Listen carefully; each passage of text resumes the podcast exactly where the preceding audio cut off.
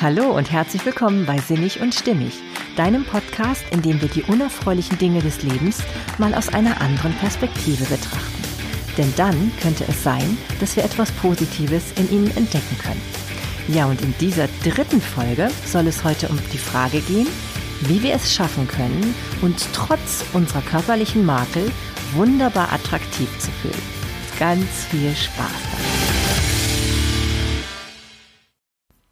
Hey, schön, dass du da bist bei diesem ganz besonderen Thema, wie ich finde, denn heute geht es darum, wie man es schaffen kann, sich trotz körperlicher Unzulänglichkeiten attraktiv zu fühlen. Und dabei liegt wirklich die Betonung auf dem, sich attraktiv zu fühlen. Ja, denn ich bin der Meinung, das ist da definitiv eine Sache des Blickwinkels. Wenn ich mich selber attraktiv fühle, das ist doch die Hauptsache. Lass es doch die anderen so denken, wie sie wollen.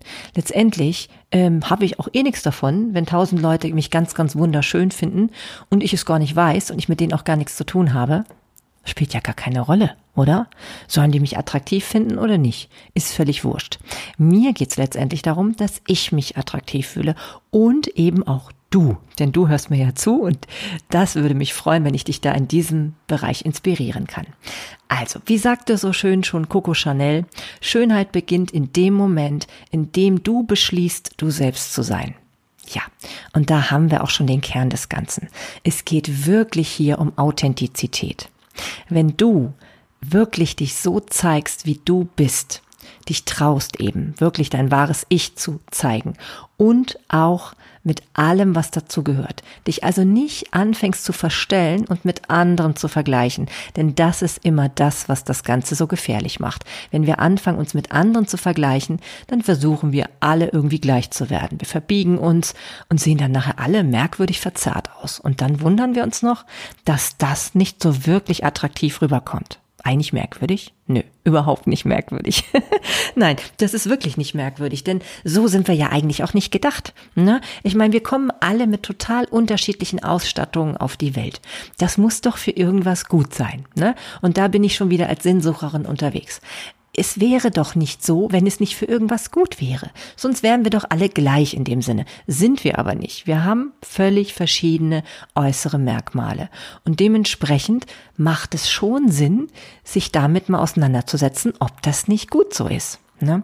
Was interessant ist, ist übrigens, dass Gerhard Hüther, der sich ja sehr viel mit unserer Neurobiologie befasst und eben auch mit der Hirnentwicklung, festgestellt hat, dass wenn wir uns äußerlich verändern, zum Beispiel dadurch, dass wir ein Körperteil verlieren, dass dann sich auch unsere Hirnstrukturen dem anpassen. Das ähm, passt ganz gut zu dem, was ich schon in Folge 1, glaube ich, mal erwähnt habe, dass wenn man zum Beispiel keine Hände und Arme hat, dass man dann ja lernt, bestimmte Tätigkeiten mit den Füßen ähm, durchzuführen. Und dafür passt sich das Hirn dann dementsprechend an. Auf einmal entwickeln sich halt Strukturen, die dafür sorgen, dass man mit den Füßen dann zum Beispiel Auto fahren kann. Ja, eine wunderbare Sache. Also ist das doch nicht ganz zufällig, ne? Und wenn wir jetzt so geboren sind, wie wir sind, passt also auch das, wie wir aussehen, zu dem, was wir im Kopf haben, sozusagen. Es passt alles zusammen. Es gehört alles zusammen. Ja, und deswegen ist es schon schlau, wenn wir nach Oscar Wilde einfach vorgehen im Sinne, sei einfach du selbst, denn alle anderen gibt es schon. Jo, ist ja auch so. Alle anderen gibt es schon. Und wenn wir da zu diesem Kern mal weiter vordringen und das wirklich in der Tiefe leben, ganz in der Tiefe, dann haben wir, glaube ich, eine Chance, uns wirklich selber auch attraktiv zu fühlen und dementsprechend auch wirklich komplett anzunehmen. Ja, was gehört noch dazu? Ich finde es sehr spannend, dass es viele Menschen gibt, die sich nur für andere schön machen, aber nicht für sich selbst. Ich finde dabei, es ist ein Unterschied, ob es darum geht, dass man meint, man muss sich anpassen und seine sozusagen seine Schwächen verstecken muss, weil wir hier ja schon von Makeln sprechen, oder ob man nicht lieber das betont, was besonders an einem ist, was man hervorheben will. Also mehr so die Stärken rauskehren. Das ist doch wirklich das, was das Entscheidende ist. Ich möchte doch mich darstellen und ich möchte mich nicht anpassen an andere Menschen, um möglichst äh, gar nicht aufzufallen. Warum? Ne? Also ich meine, mach das nicht, dann, dann, äh, dann geht man ja unter. Dann hat man nichts Besonderes. Und wenn man nichts Besonderes hat, kann man eigentlich auch gar nicht eine besondere Ausstrahlung haben. Ein weiterer Faktor, der wirklich dafür spricht, dass du viel attraktiver bist, wenn du dich so zeigst, wie du bist und einfach total stehst zu dem, wie du bist, egal welche Ohren du hast, was für eine Nase du hast, ob du klein, dick, groß, dünn oder wie auch immer bist, ist ja, dass wenn du dich genauso gibst, wie du bist und auch wirklich stimmig dich damit fühlst, dann ziehst du auch genau die richtigen Menschen an. Und Attraktivität heißt ja nichts anderes. Attraktiv heißt anziehend sein. Und seien wir jetzt mal ehrlich, wir wollen doch nicht jeden anziehen, oder? Ich meine, was hat denn das für einen Sinn? Ich möchte ja nicht Hans und Franz anziehen, ich möchte ja die Person anziehen, die zu mir passt. Ne? Also wenn es um Attraktivität geht, dann äh, würde es, bringt es doch gar nichts, wenn man für alle attraktiv ist. Warum? Wenn ich weiß, dass ich für mich attraktiv bin und kein Problem mit meinem Selbstwert habe und mit dem so, wie ich bin, denn das hat ja einen Sinn, dass ich so bin, wie ich bin, dann brauche ich das doch nicht, dass mich Millionen von Menschen attraktiv finden. Ja, und das haben, glaube ich, viele Leute in den sozialen Medien einfach vergessen. Ne? Wenn man so auf Instagram, Facebook und so weiter guckt, man merkt schon, es gibt wirklich Leute, die posten permanent irgendwelche Idealbilder von Menschen, die sie, glaube ich, selber gar nicht verkörpern, wenn sie zu Hause im Alltag in ihren Spiegel schauen. Ne? Also ich finde, ein, ein ähm, Schriftsteller, der das hervorragend beschrieben hat, das ist der, wie heißt er noch gleich, Fabrice Midal, ein französischer Philosoph, der ein ganz tolles Buch geschrieben hat. Und zwar heißt das, Liebe dich selbst und die anderen werden dich gern haben. ja, es ist im Grunde genommen ein Plädoyer für den gesunden Narzissmus. Und ich glaube, das ist wirklich das, wo wir hin müssten. Denn da geht es eben wirklich darum, mal zu beleuchten, was ist denn schön? Ich glaube, wenn wir nach unseren eigenen Werten gehen, nach dem, was wir wirklich selber für richtig halten, dann strahlen wir das auch nach außen. Und dann haben wir die richtige Ausstrahlung, die stimmige Ausstrahlung. Und zwar genau die, die die Menschen anzieht, die zu uns passen. Und dann sind wir doch eh glücklich, ne? Dann sind wir glücklich. Und vor allem, wenn wir mit, mit uns selben schon, mit uns selbst schon im Reinen sind, ja, da, das merkt man uns an. Das strahlt man aus. Das ist einfach so. Ja, und dementsprechend kann ich nur sagen, ich kann Herrn Morgenstern total zustimmen, der ja gesagt hat, schön ist eigentlich alles, was man mit Liebe betrachtet. Je mehr jemand die Welt liebt, desto schöner wird er sie finden. Tja, und zur Welt gehören wir selber ja nun wirklich dazu. Wenn wir uns selber lieben, dann finden wir uns auch schön. Also, ich ich plädiere dafür, dass jeder auf sich acht gibt und wirklich überlegt, was brauche ich, damit es mir gut geht? Was ist das, was ich mir Gutes tue? Ich mache mich für mich selber schön, damit ich mich mit mir wohlfühle, denn ich bin doch auch die Person, mit der ich persönlich am meisten zu tun habe. Ich muss mich jeden Tag ertragen. Und damit es nicht ein Ertragen ist, macht es schon Sinn, dass ich mich hege und pflege, so wie ich es richtig finde. Und dass ich dabei nicht gucke, ob andere Leute das schön finden.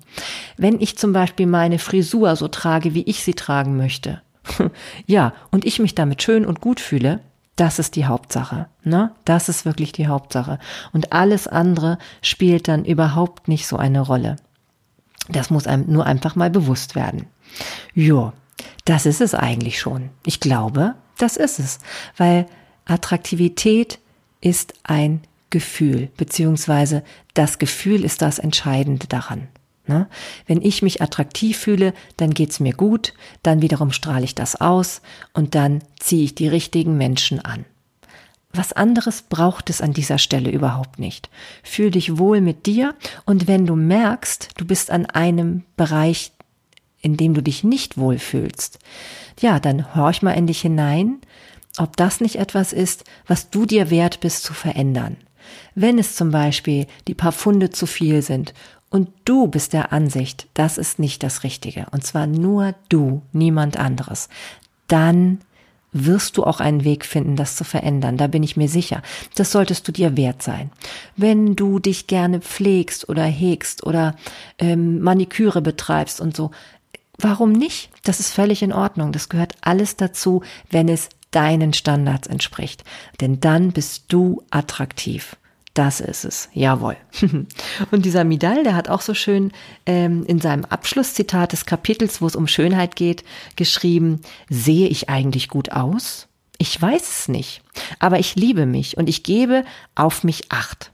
Seit ich zu mir Ja, bedingungslos Ja gesagt habe, stelle ich fest, dass mein Äußeres gewonnen hat. Ja, und dem kann ich komplett zustimmen.